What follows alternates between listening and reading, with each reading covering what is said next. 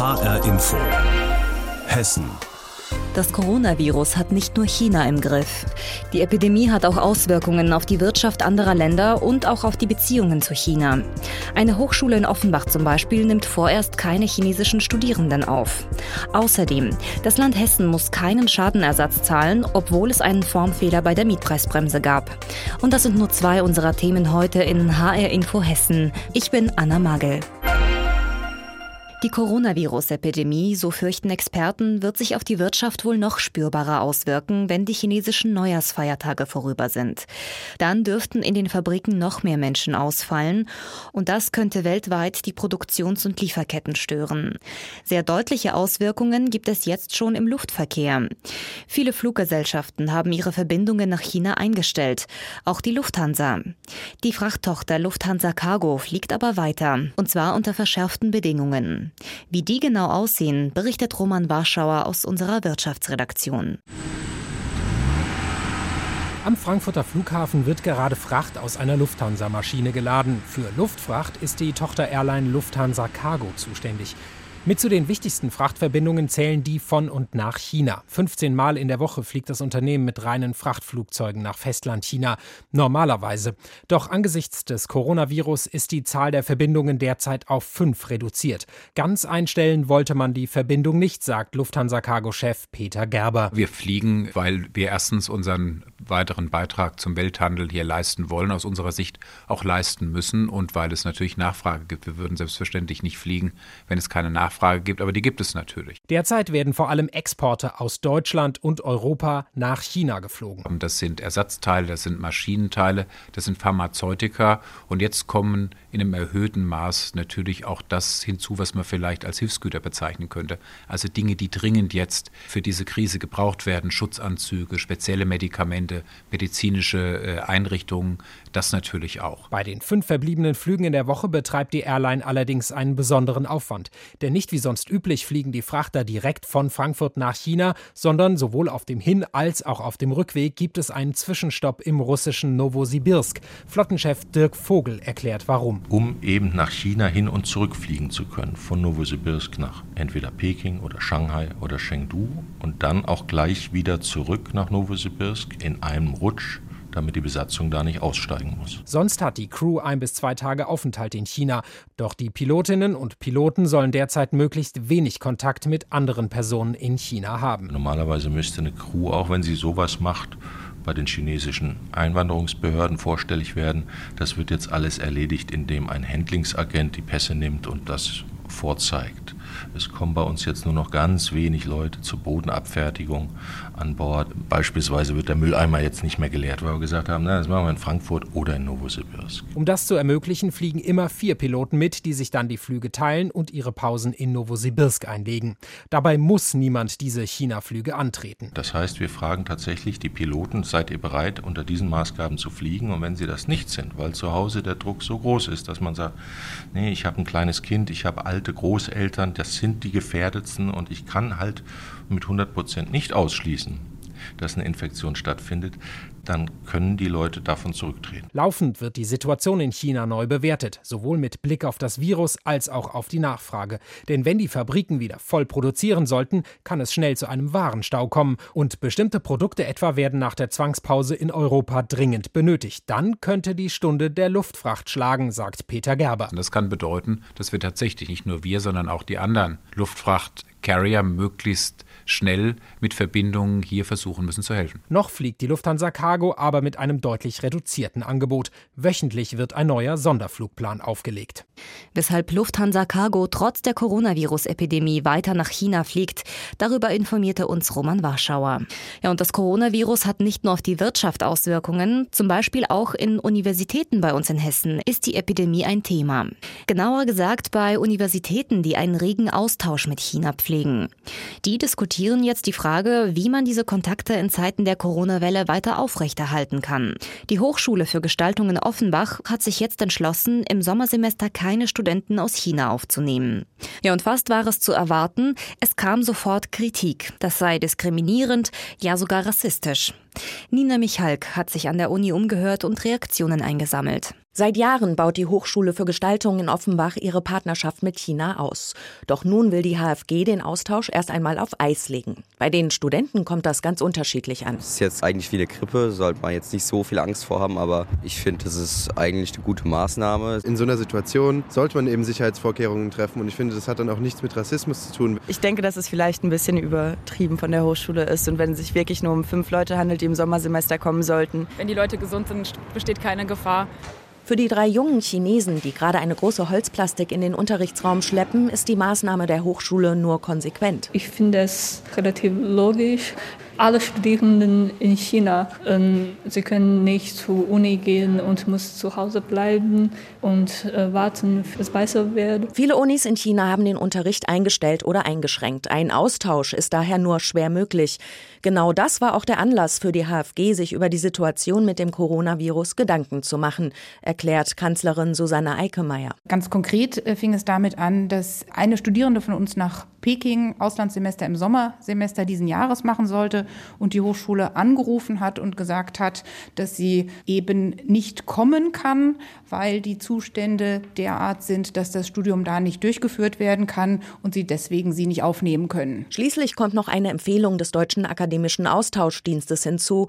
Der DAAD hat seine Stipendiaten aufgefordert, bis Ende des Monats zurückzukommen und empfiehlt allen Mitgliedshochschulen, Aufenthalte und Reisen zu verschieben. Umgekehrt ist das Einreisen nach Deutschland ja auch gar nicht so unproblematisch. Da war dann ungewiss, wie die Quarantänesituation ist, ähm, wo die Personen unterkommen, sodass es uns einfach folgerichtig schien, das für einen bestimmten Zeitpunkt auszusetzen, bis es eben wieder eine geklärte Lage gibt und dann das aufzugreifen. Auch andere hessische Universitäten wie die Hochschule in Marburg haben ihren Austausch deshalb eingeschränkt. Die Unis in Kassel, Gießen und Darmstadt warnen ihre Studenten zumindest vor Reisen in die besonders betroffene Provinz Hubei.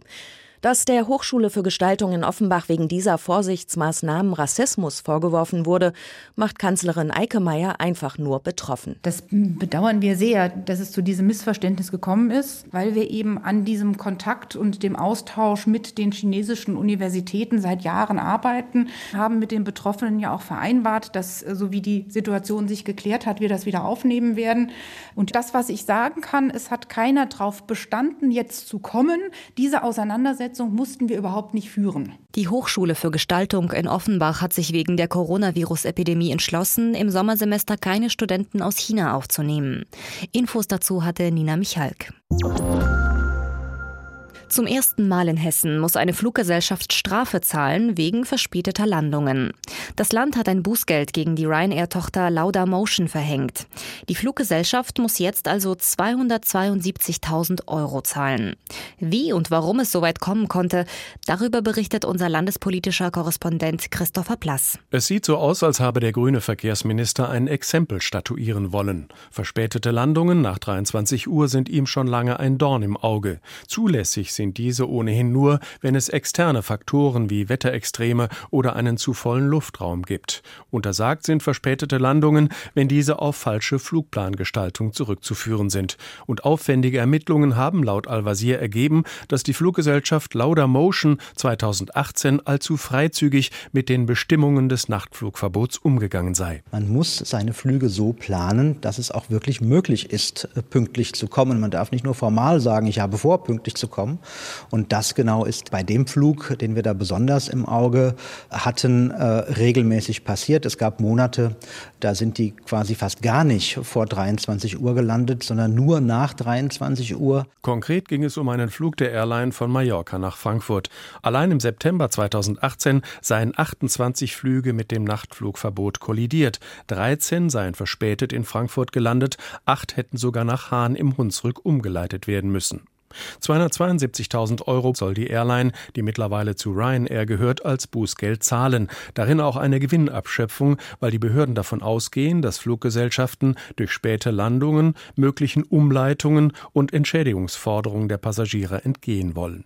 Mehr als 160 Ermittlungsverfahren seien angestoßen worden, auch gegen Ryanair oder Condor, die 2018 häufig auch durch Verspätungen aufgefallen seien.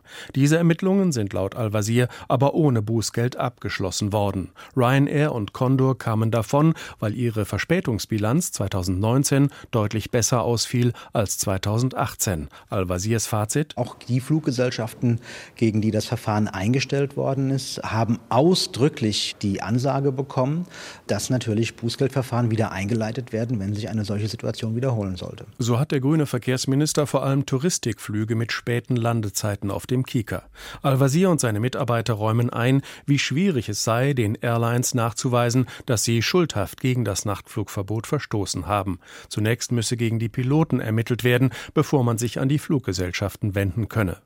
Marius Weiß, Flughafenexperte der SPD, räumt ein, dass die Beweisführung schwierig sei und merkt im konkreten Fall an. Ich würde vor allem erstmal abwarten, ob dieser Bußgeldbescheid tatsächlich trägt, weil ich mir durchaus vorstellen kann, dass die Empfänger dieses Bußgeldbescheids dagegen Rechtsmittel einlegen werden. Fest steht auf jeden Fall, dass der Nachtflugkönig Tarek Al-Wazir heißt. Unter keinem anderen Verkehrsminister gab es so viele Starts und Landungen nach 23 Uhr am Frankfurter Flughafen, nicht mal unter FDP-Verkehrsministern. Al-Wazir hält dagegen, dass sich die Zahl der verspäteten Landungen zwischen 2018 und 2019 etwa halbiert habe. Die Fluggesellschaft Lauda Motion, eine Tochter von Ryanair, muss Strafe zahlen, weil sie gegen das Nachtflugverbot in Frankfurt verstoßen hat. Informationen dazu hatte Christopher Plass. HR Info Hessen Sie hören die Sendung HR Info Hessen mit Anna Magel. Immer wieder gibt es Streit über die Mietpreisbremse, manchmal auch vor Gericht. Zum Beispiel in Frankfurt. Das Oberlandesgericht hat dort jetzt entschieden, das Land Hessen muss keinen Schadenersatz an einen Mieter zahlen, obwohl es einen Formfehler bei der Mietpreisbremse gab. Der Mieter aus Frankfurt hatte geklagt, er wollte zu viel gezahlte Miete von seinem Vermieter zurückhaben. Doch er scheiterte in erster Instanz. Jetzt wies auch die zweite Instanz, das Oberlandesgericht Frankfurt, seine Klage zurück. Hanna Immich hat die Details zu dem Fall. Necip Sadikovic zahlt eine zu hohe Miete. Gemeinsam mit seiner Frau und seinem halbjährigen Sohn wohnt er im Frankfurter Norden in einer 67 Quadratmeter großen Mietwohnung. Kaltmiete pro Quadratmeter zahle ich 11 Euro.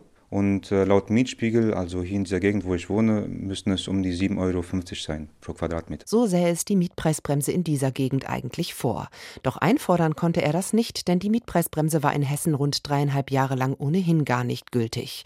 Zwischen Ende 2015 und Sommer 2019. Der Grund, die Landesregierung hatte einen Formfehler gemacht. Rechtsanwalt Daniel Halmer von der Mieterplattform wenigermiete.de aus Berlin. In Hessen ist es so gelaufen, man hat eine Begründung gemacht und diese auch veröffentlicht, aber da stand fett und breit Entwurf quer drüber. Die Folge, die Verordnung wurde vor Gericht nicht anerkannt. Inzwischen gibt es eine Neufassung, aber alle Mieter, die vor Sommer 2019 einen Mietvertrag abgeschlossen haben, können sich nicht darauf berufen. Wenigermiete.de hat deshalb im Namen von Necip Sadikovic das Land Hessen verklagt. Schließlich sei das Land für die fehlerhafte Verordnung verantwortlich. Hessens Minister für Wohnen Tarek Al-Wazir von den Grünen äußert sich schriftlich und spielt den Ball zurück an den Bund. Die Mietenbegrenzungsverordnung wurde wegen eines Formfehlers für unwirksam wirksam erklärt.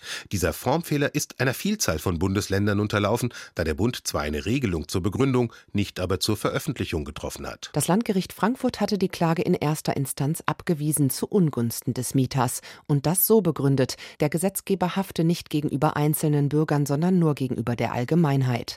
Weniger Miete.de will sich damit nicht abfinden. Das Oberlandesgericht Frankfurt hat heute zwar genauso entschieden, aber die Revision zum Bundesgerichtshof zugelassen.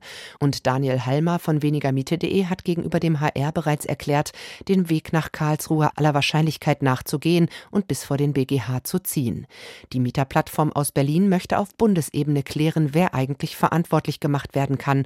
Schließlich seien Millionen Mieter betroffen, denn auch in anderen Bundesländern sei gepatzt worden. Der Fehler, der in Hessen passiert ist, der ist keineswegs ein Einzelfall in der Bundesrepublik, sondern sieben andere Bundesländer haben ähnliche oder vergleichbare Fehler bei dieser Verordnung gemacht. Das heißt, die Frage, ob der Staat für solche Fehler haften muss oder nicht, ähm, die stellt sich nicht nur in Hessen, die stellt sich auch in Bayern, auch in Hamburg, auch in NRW, in Niedersachsen, in Baden-Württemberg, in Brandenburg. Und deswegen äh, glauben wir, dass es sinnvoll wäre, im Sinne der Mieterinnen in ganz Deutschland, diese Frage beim Bundesgerichtshof klären zu lassen. Mieter in Städten wie Frankfurt wünschen sich vor allem eins: Schutz vor explodierenden Mieten, sagt auch Mieter Necip Sadikovic. Also ich wünsche mir, also nicht nur für mich, sondern generell, dass sich die Mietpreissituation hier in Frankfurt und natürlich auch in Hessen deutlich ändert weil ähm, es kann ja nicht sein, dass man für Wohnraum vielleicht manche zahlen 60, 70 Prozent ihres Einkommens nur, damit sie anständig leben können. Das Land Hessen muss keinen Schadenersatz zahlen an einen Mieter, obwohl es einen Formfehler bei der Mietpreisbremse gab. Gegen die Entscheidung des Oberlandesgerichts Frankfurt könnte noch Revision eingelegt werden. Hanna Immich hat uns darüber informiert. Wissen Sie eigentlich, wie viele Jahre unsere Landeshauptstadt Wiesbaden schon auf dem Buckel hat? 5000 Jahre. So steht es auf der Webseite der Stadt. Aber das muss jetzt korrigiert werden. Denn Wissenschaftler haben herausgefunden, dass im Wiesbadener Stadtteil Bierstadt schon vor 6000 Jahren Menschen gesiedelt hatten. Hinterlassen haben sie uns hauptsächlich Scherben und die haben Archäologen mühsam bei Wind und Wetter ausgegraben. Andrea Bonhagen mit den Einzelheiten. Eine Keramikscherbe etwa aus dem Jahr 4000 vor Christus ist etwa 5 cm groß, grob dunkelbraun. Davon gibt es einen ganzen Berg. Etwa ein Zentner haben die Archäologen gefunden. Bauern der Michelsberger Kultur aus der Jungsteinzeit haben grobe Krüge und feineres Geschirr aus Ton geformt, gebraucht und irgendwann weggeworfen. Dr. Katharina Monike von der Universität Marburg erklärt: Wir haben Funde der sogenannten Michelsberger Kultur gefunden und zwar in einer erstaunlichen Fülle und Qualität. Wir sind ganz überrascht und erfreut über diese schönen Funde. Wir kennen merkwürdigerweise ihre Häuser nicht, aber bei den Michelsberger Leuten finden wir immer Siedlungsgruben, in die quasi fast rituell jede Menge Keramikabfall, fast ganze Gefäße, Steingeräte und so weiter regelrecht verklappt worden sind. Das ist für Archäologen schön, weil wir natürlich viel finden, aber erklären können wir dieses Phänomen nicht richtig. Diese Erdgruben wurden vorher für etwas anderes genutzt. Sie waren relativ tief und hier wurde Getreide wie Emmer und Gerste aufbewahrt. Die brauchten das ja im nächsten Jahr wieder, ohne Kühlhaus, ohne Kühlschrank, ohne Vorratshaltung. Und die haben das tatsächlich in diesen Gruben gelagert, bis sie es wieder zur Aussaat entnommen haben. Und das kann durchaus mehrere Jahre gedauert haben. Das eigene Getreide anpflanzen und davon leben war hart, sagt Archäologin Monike. Die Menschen haben sicherlich ein mühsames Brot gebrochen, das muss man sagen. Sie sind auch bei weitem nicht so alt geworden wie wir. Doch gerade im Rhein-Main-Gebiet finden sich viele Hinterlassenschaften der Michelsberger Kultur. Benannt ist sie nach einem großen Fundort am Michelsberg bei Karlsruhe. Siedlungen gibt es von Nordfrankreich bis Sachsen. Dass die Geschichtsbücher über Wiesbaden jetzt um 1000 Jahre korrigiert werden müssen, liegt daran, dass die Stadt Wiesbaden in Bierstadt Nord ein neues Baugebiet erschließt. Projektleiter Jan Schöffner. Wir erschließen hier 14 Hektar Bauland. Das sind 400 Wohneinheiten nachher. Das wären so 1200 Personen, die hier einziehen. Die Grabungen liefen parallel zu den Bauarbeiten. Kanäle wurden angelegt für Gas- und Wasserleitungen. Bei archäologischen Funden wurde woanders weitergemacht. Wir haben es immer versucht, wöchentlich abzustimmen, wie die weiteren Bauabschnitte gestaltet werden. Und am Ende gibt es eine Punktlandung bei der Bauzeit. Von daher ist alles gut. Die Archäologen haben sich den Winter über nicht von Kälte und Regen schrecken lassen. Sie haben auch noch fünf Gräber aus einer anderen Zeit gefunden. Urnen, Bronzenadel und Messer, die etwa 3000 Jahre alt sind. Katharina Mönecke. Da haben wir den Rest eines Urnengräberfeldes erfasst mit schönen Bronzebeigaben und Beigefäßen. Auch das hat uns das Archäologenherz höher schlagen lassen. Die Aufarbeitung der archäologischen Funde aus Bierstadt wird etwa zwei bis drei Jahre dauern. Die Stadt Wiesbaden ist 1000 Jahre älter als bisher angenommen. Informationen dazu hatte HR-Inforeporterin Andrea Bonhagen. Ein über drei Meter hohes Mammutskelett aus dem Hessischen Landesmuseum in Darmstadt geht auf Reisen. Es soll an das Smithsonian American Art Museum in Washington, D.C. verliehen werden. Und zwar für eine Ausstellung über Alexander von Humboldt. Der Forscher hatte das Skelett nämlich bei seiner Amerikareise im Jahr 1804 besichtigt, damals noch an seinem ersten Ausstellungsort in Philadelphia. Seinerzeit war das Skelett eine Weltsensation. So große Tiere hatte man dort nämlich nicht vermutet. Es hat die Naturwissenschaft auf den Kopf gestellt. Später kam das Skelett nach Darmstadt und nach 150 Jahren soll es also wieder zurück über den Atlantik. HR-Inforeporterin Petra Demand war bei den letzten Reisevorbereitungen dabei. Noch hängt der Rumpf an gepolsterten Seilen an einem stabilen Metallgestell, eine Art Kran. Auch die Hinterbeine warten noch aufs Verpacken. Aber alles ist vorbereitet, sagt Oliver Sandrock, Kurator für Wirbeltierpaläontologie im Landesmuseum. Haben wir fünf Kisten, drei wurden gestern gepackt, zwei heute. Und jetzt bin ich froh, wenn es am Donnerstag auf dem Weg ist. Und dann bin ich aber auch froh, wenn wir es Mitte März zur Eröffnung in Washington Wiedersehen aufgebaut. Und wir haben gestern noch E-Mails aus den USA bekommen. Die freuen sich natürlich auch und sind gespannte Erwartungen, wie das Skelett denn dann live und echt aussieht. Mitarbeiter der Präparationswerkstatt kümmern sich darum, dass es in Washington vorsichtig und vor allem richtig wieder aufgebaut wird. Das Team hat sich extra Steckverbindungen ausgedacht, um das gute Stück in Zukunft schnell wieder zusammen und auseinander zu bekommen. Drei Präparatoren werden die fünf Mammutkisten am Donnerstag auf dem Flug nach New York und dann weiter mit dem LKW nach Washington begleiten. Dass dabei etwas kaputt gehen könnte, da hat Oliver Sandrock keine Angst. Nein, natürlich nicht. Was denken Sie? Er vertraut seinen Kollegen und Werkstattleiter Mario Drobeck, denn der hat verpackungstechnisch gut vorgesorgt. Auf was wir halt acht geben mussten, ist, dass eben diese Vibrationen beim Flug entstehen, hauptsächlich bei Landung und Start. Und dass wir das Ganze so verkeilen mussten in den Kisten, dass die Knochen eben nicht anfangen zu vibrieren. Weil dann besteht schon eine Gefahr, dass dann bestimmte Teile abbrechen. Das war also das Hauptproblem, was wir hatten. Die Lösung waren Stützkonstruktionen aus Balken. Darauf sind die Knochenteile gelagert, sodass sie praktisch in der Kiste schweben. Dass die also gar nicht irgendwo Kontakt zu den Außenwänden der Kisten haben, sondern dass eben nur diese Balken, die Stützen eben auf die Außenwände gehen, aber der Knochen quasi oder das Skelett, was immer da drin ist in der Kiste, wirklich frei schwebt fast. Und so wird der aufgestützte Rumpf mit den riesigen Rippen dann in die vorbereitete Spanplattenkiste gehoben. Rund vier Meter ist sie lang, über zwei Meter hoch und damit die größte der fünf Kisten.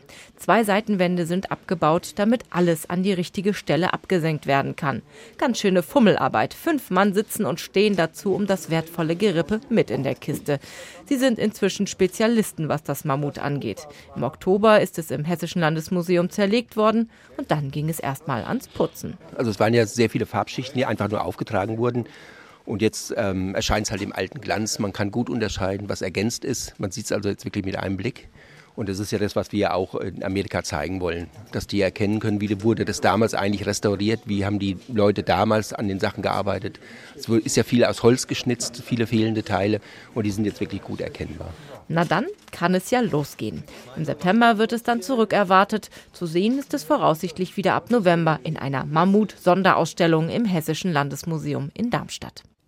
Diese Woche ist das drei Meter hohe Mammutskelett aus dem Hessischen Landesmuseum in Darmstadt auf Reisen gegangen. Es geht für mehrere Monate nach Amerika, nach Washington, D.C. Über die aufwendigen Vorbereitungen informierte uns Petra Demand. Wann haben Sie eigentlich zum letzten Mal einen Liebesbrief geschrieben oder erhalten? Den meisten Menschen zaubert die Erinnerung daran ein Lächeln ins Gesicht. Das Mitmachmuseum Wortreich in Bad Hersfeld zeigt ab jetzt im Foyer historische Liebesbriefe und möchte Besucher anregen, mal wieder selbst zum Stift oder ganz stilvoll zur Feder zu greifen. Petra Klostermann hat sich die ausgestellten Liebesbriefe von bekannten Persönlichkeiten angesehen. Eine Gänsefeder ins Tintenfass, Büttenpapier und losschreiben.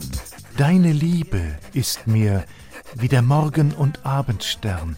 Er geht nach der Sonne unter und vor der Sonne wieder auf. So schreibt Johann Wolfgang von Goethe in einem Liebesbrief an Charlotte von Stein. Und im Foyer des Wortreich in Bad Hersfeld sind noch weitere Liebesbriefe berühmter Menschen zu entdecken. Zum Beispiel von Ludwig van Beethoven, Rosa Luxemburg und Oscar Wilde. Daneben aber auch anonyme Liebesbriefe aus der Gegenwart nach einem Facebook-Aufruf.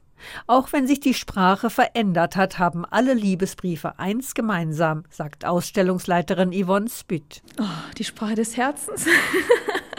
Also gerade bei unserer Aktion sieht man das besonders. Also man kann sich eben von Worten, die ja bereits in Liebesbriefen verfasst wurden, auch gerne inspirieren lassen sozusagen. Seinen letzten handgeschriebenen Liebesbrief hat dieser Mann vor sehr langer Zeit bekommen. Ich glaube, handgeschriebene, das dürfte eher selten sein. Also das ist wahrscheinlich maximal eine WhatsApp oder irgendwas in der Geschichte, aber mal was wirklich handgeschriebenes oder handgefertigtes, das stirbt langsam aus. Wortreich-Mitarbeiterin Andrea Kirchner nutzt eher moderne Medien. Also ich bin schon so in dieser Generation, die gar nicht so viele handgeschriebene Liebesbriefe leider verfasst hat. Im Gegensatz zu Christian Wichmann, einem Verfechter der Handschrift. Weil das macht so viel Spaß, das geht durch und durch, wenn man es selber schreibt. Und auch dieser Mann findet handgeschriebene Briefe toll. Das ist natürlich ganz anders, wie wenn man das mit einer Maschine schreibt. Es ist, hat einen ganz anderen Wert, der ist ganz anders da. Man kann den einstecken, man kann aufheben, man kann nach Monaten noch mal lesen oder so. Super. Also das sollte man viel öfters machen. Für die Besucher im Wortreich steht eine rote Schreibfeder mit silbrigem Griff bereit. Dazu ein Fässchen mit schwarzer Tinte und romantisch altertümliches Briefpapier. Vielleicht hat der eine oder andere ja Lust. Im Museum Wortreich in Bad Hersfeld läuft noch bis Ende Februar die Ausstellung der Liebesbriefe. Der Eintritt ist frei. Infos dazu hatte unsere Reporterin Petra Klostermann. Und das war die Sendung HR Info Hessen mit Anna Magel. Die Sendung gibt es übrigens auch als Podcast im Internet auf hrinforadio.de und in der ARD Audiothek.